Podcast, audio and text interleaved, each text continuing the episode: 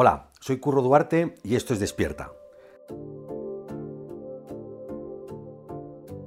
¿Vas a seguir quejándote de la oscuridad que te rodea o vas a encender una luz?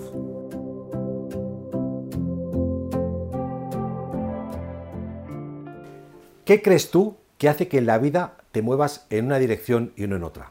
Ya se ha demostrado que primero sentimos y luego decidimos. Toda acción va precedida de una emoción. Si te das cuenta, además, la palabra emoción viene del latín emovere, que viene a significar lo que nos mueve.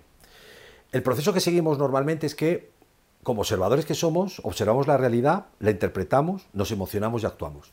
¿Qué ocurre? Que la realidad la observamos todos con nuestras propias gafas.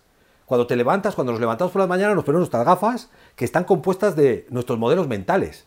Esos modelos mentales se componen más o menos de un 33% de genética, otro 33% de entorno y un 33% de educación. Y con esas gafas vamos por la vida interpretando cosas.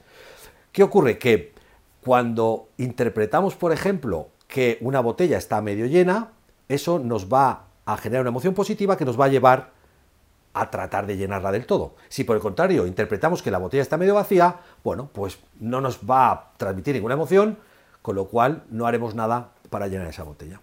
En definitiva, tú eres el que libremente interpretas la realidad. Y te pregunto, ¿por qué nos empeñamos o por qué te empeñas muchas veces en interpretar la realidad de la manera más negativa posible y de la manera que más te fastidia o que menos te lleva a la acción? Al final, si te das cuenta, muchas veces te conviertes en el peor enemigo de ti mismo.